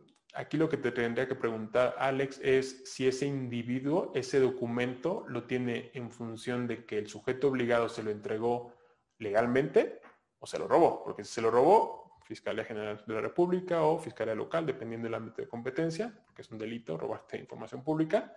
Si la institución se lo entregó legalmente, pues habría que ver cuál es esa relación contractual, legal o de la que hay, de la que exista, y eventualmente esa relación es la que, va, te, va, a implicar o te va a señalar qué procedimiento seguir, si es que el individuo eh, no, no, no, no, lo entregó esa información. Moisés Rojas, ¿los comisarios ejidales o comunales están considerados como sujetos obligados? Sí. ¿Por qué? Porque son autoridades, entes, eh, organismos que forman parte de alguno de los eh, poderes dentro del ámbito municipal. Entonces, en principio, los comisariados ejidales o comunales sí están considerados como sujetos obligados. Em, si tienes alguna razón por la que crees que no o que no quedarían en, esos supuestos, eh, coméntamelo Moisés y, podemos analizarlo en concreto. Eh, Marco Romero, si es el Marco Romero que conozco, te mando muchos saludos. Dice, los recursos públicos federales que reciben las entidades federativas se consideran como que se ejercen o se considera que se ejecutan públicos, o sea, eh, los, recursos que reciben las entidades se ejercen porque en el presupuesto se establece la transmisión al, pacto federal y todo este rollo. La transmisión de los recursos, no, es que el, Ejecutivo Federal o el Poder Federal ejerce el gasto y se los da a los estados, no. El gasto se pasa por, porque lo señala el presupuesto o las reglas hacendarias, se le pasan a los estados y los estados son los que los ejercen. Tan es así que los estados son los que tienen que eventualmente, con ayuda a veces de la función pública o de la Auditoría Superior de la Federación, eh, auditar el uso de esos recursos. Pero en principio son ejercidos por los estados, no, no, por la federación. Irán uh, Aceves, el Infonavit, al ser una institución tripartita que administra un Fondo Nacional de la Vivienda, se reconoce como sujeto obligado. Mi pregunta es, ¿qué ley, qué ley le aplica, la general o la federal? Sí, el Infonavit, a pesar de que el Infonavit no quiere ser parte de la Administración Pública Federal, es un sujeto obligado, queda exactamente la definición de los fideicomisos eh, de recursos con recursos públicos y le aplica la ley federal. Desde, hay una, hay una, resolución que mañana les, les pongo de la Suprema Corte justo en un tema del Infonavit, pero no de transparencia, sino de control interno y temas relacionados con responsabilidades administrativas que señala que el Infonavit es parte de la Administración Pública Federal específicamente, entonces lo aplica la ley federal. Eh, ¿Se puede solicitar información reservada y confidencial? Sí, se puede solicitar. No, no te la van a entregar hasta que se quite la causal de reserva y la confidencial, en principio, salvo que tú seas el, el propietario titular de esos datos, no te la pueden dar o que te esperes 75 años a que por alguna razón esa información sea de carácter histórico y al pasar al archivo histórico pueda ser publicada. Marcos Córdoba Palomina, si dentro de las bibliotecas públicas o archivos que reciben recursos públicos existe información reservada, ¿se puede consultar esa información por medio de una solicitud de información? Sí, claro, por supuesto. Eh, muchas veces se solicitaba a bibliotecas, digo, lo más seguro es que una biblioteca te diga, o un, archivo público, como el caso del Archivo General de la, Nación, te diga, perfecto, sí, pero la forma de acceder a esa información es acudiendo a la biblioteca, no, no necesariamente que se podría intentar, que pidas que te escaneen un libro, etcétera, aunque ahí podríamos meternos a temas de, derechos de autor. Em, Bárbara Vázquez, la clasificación de la información no será en forma preventiva. ¿Esto es antes de que sea objeto de una solicitud de información? No. Y eso lo vamos a ver mañana a detalle, pero lo voy eh, advirtiendo desde ese momento. La información siempre es pública y solo se puede clasificar caso por caso, no previamente. Caso por caso, solicitud por solicitud, se tiene que analizar si la información encuadra en las causales de reserva y si encuadra, se reserva en ese momento. Por el, área, el comité de transparencia lo tiene que aceptar y así se le entrega la respuesta al solicitante. Hay expedientes, de, hay em, registros de expedientes clasificados que tiene que tener la unidad de transparencia para saber qué expedientes se clasificaron en algún momento pero eso no quiere decir que en cuanto entre una solicitud, la unidad de transparencia te puede decir, ah, este, este, este expediente es eh, clasificado porque ya está aquí clasificado. No, se tiene que hacer el análisis nuevamente, ver que sí exista y se puede utilizar como referencia que está clasificado. Pero siempre se hace caso por caso y no se pueden, bajo ninguna circunstancia, insisto, eso lo vamos a ver mañana, clasificar eh, documentos completos, expedientes completos, nada más por decir, todo este cajón es completamente clasificado. No se puede, es caso por caso y analizando la información que contiene cada documento. Valentina Gómez García, hola, cuando el solicitante es menor de edad se hace a través de su representante, efectivamente, de su representante legal, padre, tutor, y se tiene que hacer eh, eh, a través de, digo, eventualmente dependiendo de la solicitud.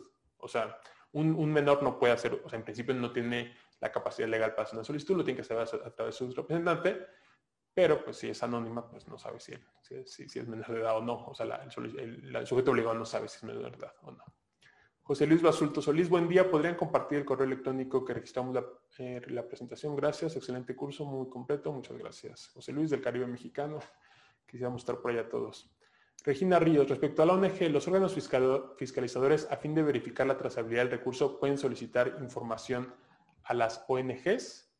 Sí, en principio, eh, los órganos fiscalizadores sí, pero va a depender mucho. Digo, esto es otro tema. ¿eh? Aquí estamos hablando de temas de fiscalización, de auditoría. Eh, eso va a depender de la relación, insisto, mucho de la relación o por qué los o cómo los recursos fueron proporcionados a la ONG. Pero en principio yo diría que sí podría ser este em, sí, sí podría ser solicitado a la, ONG, ya sea por los órganos fiscalizadores o por la misma institución. Perfecto. Bueno, pues damos eh, los últimos 20 minutos a platicar de, lo último que traigo el día de hoy en, la sesión, que es hablar de lo más importante, de la solicitud de acceso a la información. Y aquí lo que quiero es que eh, darles algunos tips previos a realizar una solicitud. Aquí me pongo un poco eh, la cachucha de titular de la unidad de transparencia, porque muchas veces lo que recibíamos eran solicitudes que estaban mal planteadas, que estaban mal planteadas por muchas razones, pero que principalmente eh, le permitían a las áreas decir que aunque se entendía en el fondo o que sabíamos más o menos qué querían preguntar, las áreas siempre te van a interpretar la solicitud en el sentido de darte la menor información posible, a pesar de que la ley te diga que lo hagas en, la interpretación amplia. Pero por la naturaleza de las áreas y más dependiendo de la institución, si es una institución de seguridad nacional, definitivamente hay mucho sigilo, eh, por lo general las áreas no es que sean las más felices de dar información, porque aparte entendamos que se genera eh, carga administrativa. El derecho a acceso a la información es de esos temas que generan mucha carga administrativa y que las áreas en principio casi siempre quieren que no les llegue una solicitud. Entonces, algunos tips previos a realizar la solicitud para ayudar a la unidad de transparencia, así que ayuda, ayudarla a ayudarte para que tengan la información adecuada y también para ayudar a las áreas a que te identifiquen adecuadamente la información, porque muchas veces como solicitantes pues no entendemos que los, las dependencias y los órganos eh, públicos pues son entes vivientes, donde eh, hay personas que rotan, donde el que generó un documento hace 10 años, lo más probable es que hoy no esté en la, misma oficina, eh, lo más probable es que por las cargas administrativas los procesos de archivo sean bastante deficientes. Entonces, lo, lo, ideal es que tratemos de encontrar la forma de ayudar a que la información que tú quieres siempre te la den porque la identifiquen de manera rápida. El primer tip eh, es googlear sobre la información que necesito eh, antes para ver si encuentras algunas fuentes de medios o de propio gobierno que no estén en la, plataforma de transparencia, sino en páginas de gobierno, eh, para ver si encuentras alguna información que te dé alguna referencia. Si estás pidiendo información que no encontraste, obviamente, en, en una googleada, pues es porque no está pública, publicada más bien pero sí te puedes ayudar con algunos elementos para identificar o ayudar a la unidad de transparencia a identificar de qué información estás hablando o, qué información quieres. Muchas veces, por ejemplo, hay, no sé, en, el caso de las ONGs o investigadores que buscan eh, resultados de estudios y no sabes cómo pedirlo ni quién lo hizo, pero sí sabes que hay un, hubo un evento, que a las instituciones les encanta hacer eventos para firmar convenios de colaboración, hubo un evento que se publicó en el que se dijo que se iba a hacer este estudio entonces, si tú a la unidad de transparencia le dices, quiero el resultado del estudio y le pones el link de la nota informativa, créeme que le, ahorraste el 50% de consultas internamente para saber dónde estaba esa, esa información.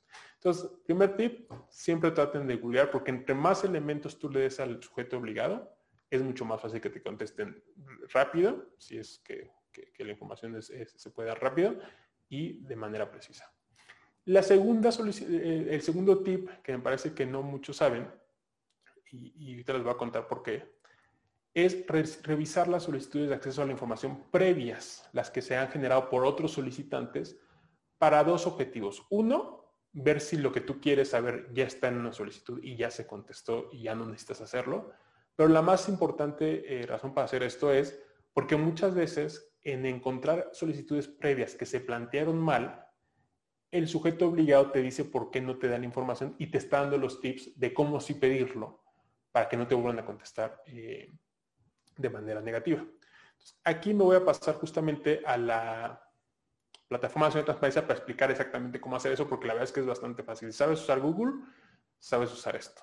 Básicamente en el buscador de la, plataforma, ya que te, metes o, o directamente sin el usuario, puedes buscar lo que quieras, los conceptos, pero aquí el tip es irse a las solicitudes de, transparencia, porque si ponen en toda la plataforma, les va a salir mucha información. Entonces, supongamos que quieren preguntar, em, no sé, algo sobre las vacunas, ahorita que está de moda las vacunas.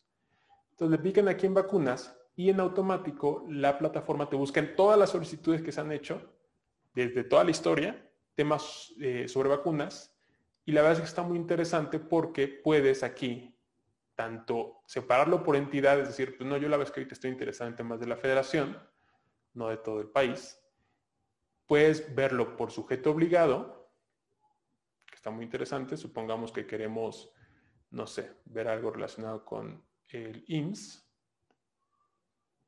y lo puedes ver por año. Entonces, la verdad es que ahorita no creo que nos interese saber de vacunas del 2010, sino de ahorita, del tema del COVID. Entonces le pones 2021.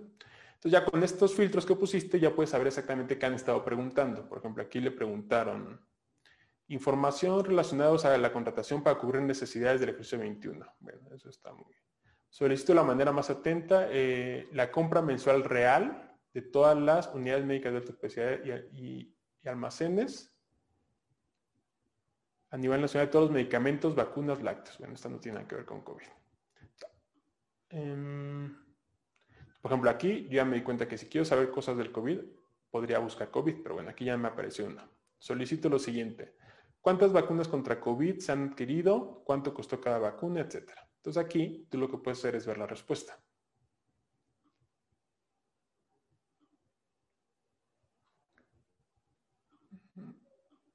Y en la respuesta, digo, ahorita no la vamos a revisar a detalle, pero básicamente te dice las razones por las que en principio se reserva la información. Y por ejemplo, aquí te dice, se sugiere canalizar la petición de referencia a la Secretaría de Salud y a la Secretaría de Hacienda y Crédito Público.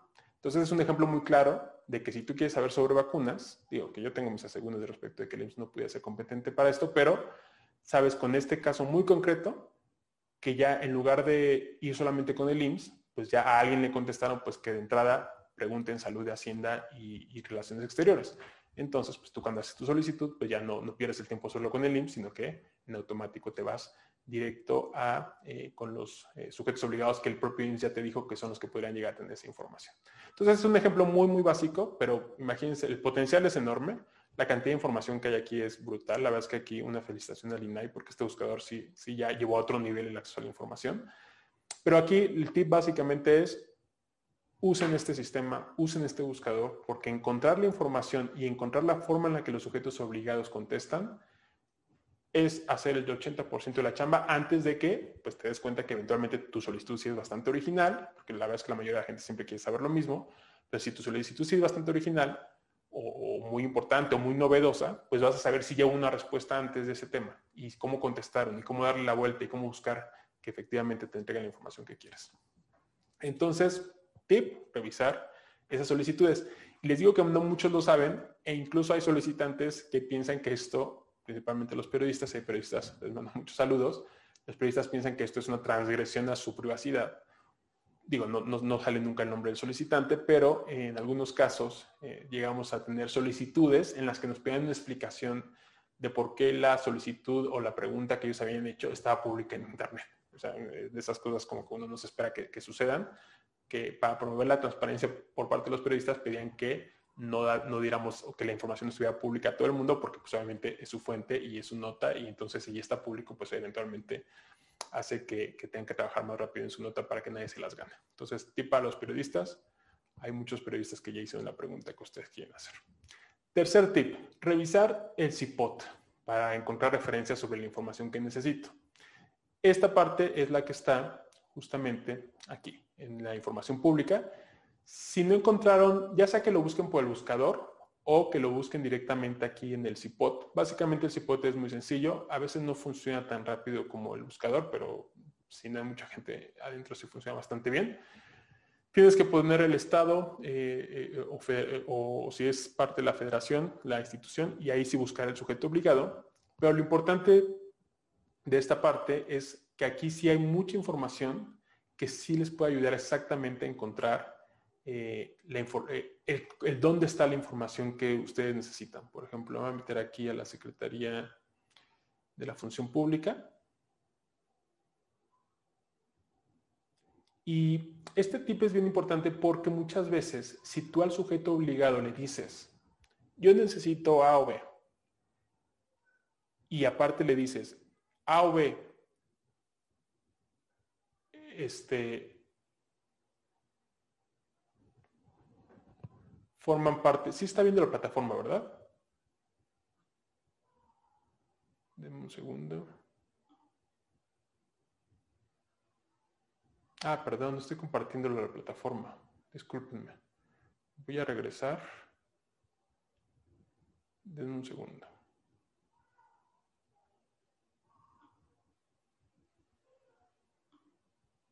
Voy, voy, voy, denme un segundo. Ahí están viendo la plataforma, ¿no? Sí, ya, discúlpenme. Em,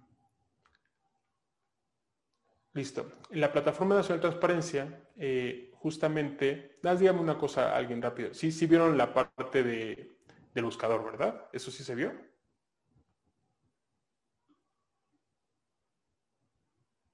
Ah, no se vio lo del buscador. Híjole. Bueno, perdón, discúlpenme. Eso me pasa por no tener abierto el chat. Pero bueno, a ver, les enseño rápido el buscador primero. Aquí está. El buscador es este, en la, plataforma. Eh, ponen aquí en la plataforma la palabra que estamos buscando. Aquí ya me voy directo al COVID. Es una disculpa, ¿eh? yo veía muchos mensajes y decía, ah, miren, qué padre, estamos conversando mucho. Este, aquí en las solicitudes, le pican aquí en solicitudes, para que solo se busquen las solicitudes.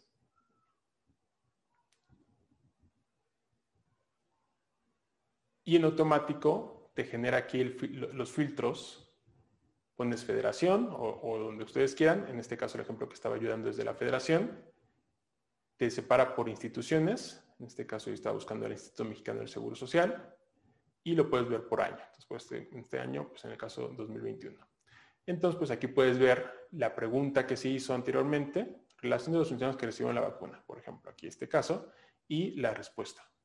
Y la respuesta la bajas y en automático puedes ver exactamente eh,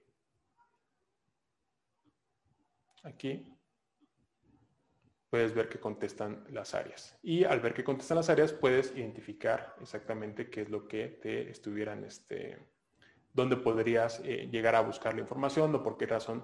En este caso dicen que es información confidencial y efectivamente la información de quién recibió una vacuna es confidencial porque son datos personales sensibles en cuestión de la salud de un eh, servidor público. Entonces, bueno, esta fue la forma en la que funcionó el, el buscador. Les pido una disculpa absoluta porque no se vio esta parte la primera vez que lo presenté, pero básicamente es el buscador.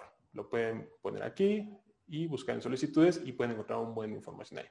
Y lo que estamos haciendo ahorita era entrar a las partes de eh, la plataforma en la parte de eh, información del CIPOT. Y aquí, pues básicamente lo que pueden hacer, por ejemplo, aquí me metí a la información relacionada, a que esto es lo que les quería enseñar. Eh, déjame hacer esto otra vez. Aquí ponen información, ponen el estado, en este caso federación. Ponen, ahorita que jale, van a poner eh, la institución, que es el sujeto obligado, lo pueden buscar directamente acá o eh, en las letritas. En este caso me voy por las letritas, me voy a la Secretaría de la Función Pública. Y lo que quiero que vean es cómo pueden encontrar de una manera bastante sencilla el tema de las atribuciones, facultades y competencias, que es lo que les da de mejor manera eh, la parte de exactamente cuál es la, la, información que pueden requerir. Se bajan acá y por aquí hay uno de los temas que dice... Mm, dame un segundo. Bueno, antes de ir a eso, siempre van a encontrar aquí la parte de la unidad de transparencia. Para esto que les comentaba de que pueden llamar y todo, siempre van a encontrar ahí la información de la unidad de transparencia. Entonces aquí está su teléfono, quién es el titular y cómo se pueden comunicar. Y eh, donde está, aquí en la normatividad pueden ver toda la información de la normatividad, donde pueden encontrar dónde están las facultades pero hay en particular uno donde dice, eh, denme chance de encontrarlo.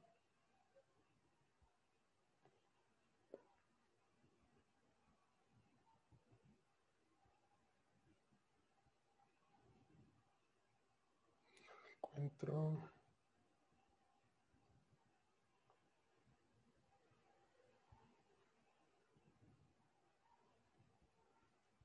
Bueno, se nos está acabando el tiempo. Hay un, hay un cuadrito, que ahorita no lo estoy viendo, que es específicamente de las atribuciones de las áreas. Está así, tal cual, eh, funciones de las áreas, que están aquí, aquí está, funciones de las áreas. Muchas gracias Marlene, que me dijo. Aquí están. Entonces, aquí en las funciones de las áreas, ustedes pueden ver todos los campos y de cada, de cada área les va a decir cuáles son sus funciones. Entonces, cuando ustedes quieran eh, aquí consultar la información, te dice la dirección de verificación patrimonial ABC tiene que todas estas atribuciones. Entonces, si tú estás buscando por alguna razón información de una dirección de verificación patrimonial y tú le señalas al, sujeto obligado, oye, sujeto obligado, yo quiero eh, revisar el punto de vista jurídico de la dirección de verificación patrimonial A sobre eh, las autoridades competentes, de acuerdo al artículo 76, ta, ta, ta. Si tú haces eso, si en la solicitud pones ese texto, créeme que va a ser muchísimo más fácil que ni el área se pueda negar a darte la información, ni la unidad de transparencia se tarde en encontrar a quién solicitarle esto, y va a ser mucho más rápido el proceso. Es decir, este tipo de, cosas que podrían parecer como un poco de trabajo extra, en realidad te puede ahorrar mucho tiempo, mucho desgaste, mucho rebote con, con la unidad de transparencia, irte al INAI, si tú le señalas exactamente dónde está su atribución, porque mal que bien, aunque los sujetos obligados no les encanta la transparencia, sí entienden perfectamente que cuando se les señala la atribución donde está la obligación que tienen que tener esa información, en automático esa información, que es algo que entre en una causal de reserva, tiene que ser eh, publicada. ¿Ok? Pero bueno, entonces despido una disculpa de nuevo por este tema que no, no pasó la otra pantalla. Pero entonces, eh, con eso es el tercer punto, revisar el CIPOD, tanto para estos temas, para ver información que pudiera llegar a estar ahí involucrada. Y por último, que tenía que ver con esto, eh, analizar la ley orgánica del sujeto obligado, que digo, esto que acabamos de ver es básicamente esa información, pero si no lo llegan a encontrar aquí, o si no quieren verlo por áreas, si quieren verlo completo, eh, saben que una dependencia es la que tiene la información, pero no saben quién tiene esa información, pues la recomendación sería analizar la ley orgánica del sujeto obligado o su reglamento o cualquier eh, normatividad que establezca toda esta sección de qué es, de quién es quién, y ahí encontrar exactamente la atribución donde podría eh, justificarse que tienen la obligación no solo de tener, sino de documentar esa información. Y un último tip que no está en la diapositiva, pero que también es importante, eh, está relacionado con, ustedes saben que las instituciones están obligadas, no todas las hacen, muchos las hacen de manera deficiente, pero están obligadas a tener eh, tanto un inventario documental como un cuadro general de clasificación archivística. Entonces, si ninguna de estas eh, eh, tips funciona para que sepan dónde está la información, para poder adelantarse al, al, sujeto obligado o al recurso de revisión, lo que pueden hacer es ver el inventario documental o el cuadro de clasificación archivística, donde la institución tiene la obligación de decir qué archivos y qué expedientes tiene cada área directamente y con esa información pues ya va a ser muy fácil que ustedes le digan, conforme al cuadro general de clasificación archivística del inventario documental, esta área tiene este expediente que incluso tiene un número y una clasificación y necesito ese expediente en particular. Entonces es un quinto y último tip de lo que tendrían que hacer previo a realizar la solicitud. Y por último, eh, para el día de hoy concluir, está la parte de eh, cuáles son los requisitos de la solicitud de acceso a la información. Recuerden que los primeros dos, nombre o datos generales del representante y domicilio medio para recibir las notificaciones, no son requisitos eh, obligatorios. Es decir, si tú quieres una solicitud anónima, sí tienes que poner un, nombre, pero no tiene que ser tu nombre, no te estás obligado a ser tú, salvo, y ahí sí es importante, lo, analicen antes de pedir la de hacer la solicitud para no tardarse más tiempo, salvo que eventualmente esa información que tú sepas que no está en medio digital, que se va a tener que generar una versión pública, que vas a tener que pagar y que vas a tener que ir a recoger la información. ¿Por qué? Porque en esos casos sí te van a pedir que, eh, que eh, justifiques tu eh, personalidad. O sea, que la persona que hizo la solicitud llegue con una credencial o una identificación oficial y se presente. ¿Por qué? Para evitar que otra persona llegue y pida la información que uno pagó o que las copias certificadas que se generaron que eran para uno se den. Entonces nada más esa es la única razón por la que podría llegar a ser necesario, pero tampoco es, obligatorio que seas tú, tú el solicitante, el que, el, que, vaya directamente a hacer ese trámite. Eh, también eh, se establece la eh, descripción de la información solicitada y cualquier otro dato que facilite la búsqueda. Aquí en este cualquier otro dato ese cuadrito, ese cuadrante es el que hay que saturar de información específica. Cualquier otro dato. En el reglamento hizo esto, en el, cuadro general de clasificación archivística dice esto, etc. Y por lo que corresponde a la modalidad, pues tú puedes seleccionar, normalmente se pide eh, de manera electrónica, se pueden pedir copias certificadas que sirven para efectos legales, eh, pero aquí hay que tener en cuenta que es un criterio del INAI, que si la modalidad por alguna razón no se puede, entregar en esa modalidad, eh, necesariamente tiene que este, entregarse en la forma en la que el sujeto obligado puede, pero sí se tiene que dar el acceso. Por ejemplo, en el caso del expediente Ayotzinapa, eh, en ese momento no se podían dar copias eh, por la naturaleza de la información, etcétera, por muchas circunstancias, pero se les dio a los solicitantes acceso antes de que se publicara en Internet, se les dio acceso directamente en las oficinas de la unidad de transparencia. Y se justificó la razón, el volumen, la cantidad de información, la necesidad de que la información, de, que las, eh, por, la sensibilidad de la información tendrían que eh, estar sujetas a archivos eh, de seguridad nacional, etcétera, etcétera, etcétera, pero siempre se les daba el acceso directamente. bueno, pues ya concluyó esto. Déjenme ver si hay alguna pregunta adicional. Mm, ¿Puedo solicitar información al Consejo de la Judicatura Federal? Por supuesto, es un sujeto obligado 100% de parte del Poder Judicial de la Federación y se puede hacer a través de la Plataforma Nacional de Transparencia. Eh, ¿Por qué esa información tiene costo? Ya me perdí. es bien importante esto. La información, la generación de la información es gratuita. Lo único que puede tener costo es la reproducción. No te pueden cobrar acceder a la información, pero si tú pides que te la reproduzcan, sí tiene un costo. Cuando es de manera electrónica, pues no hay un costo, porque mandar un mail no tiene un costo y no, no, no es este no se puede señalar un costo por eso. Pero en el caso de que sean impresiones, se cobra por hoja, eso se establece en, los lineamientos. En el caso de que sea en versión electrónica, pero tipo disco compacto o USB, se cobra el, dispositivo en el que se te entrega, pero la información no tiene costo y la generación de la información no tiene costo. Caso de Ayotzinapa, se, eh, cuando se, hicieron las primeras solicitudes, era una cantidad impresionante de información, eran miles y miles y miles y miles de fojas y de, expedientes. Y lo que se pedía era, bueno, yo te doy la información, pero para hacerle, darte la información, pues tengo que generar una versión pública. Para generar una versión pública, pues necesito generar la información y se pedía el costo de las copias que se tenían que dar. Al final, por un tema de, de interés público, etcétera, se hizo pública la información en la página de internet pero en un principio alguien tenía que eventualmente pagar por esa información. Y lo que les puedo decir es que el costo de hacer la versión pública de Cinefac fue muchísimo mayor, muchísimo mayor de lo que los solicitantes eventualmente pudieron haber pagado por las copias. ¿Okay? Esa es la razón por la que tiene costo la reproducción, no la información. La información nunca puede tener costo. Eh, buenos días. Las candidaturas independientes que en el ámbito federal reciben financiamiento público para gastos de campaña deben contar con unidad de transparencia para recibir y tramitar solicitudes de información? Excelente pregunta. El caso de los, eh, los sujetos obligados son eh, los partidos políticos, no los candidatos. Sin embargo, salvo que me equivoque y alguien me corrija o mañana lo revisemos a detalle, los eh, candidatos independientes en sí mismo tienen que crear una, una persona moral que es la encargada de ejecutar esos gastos.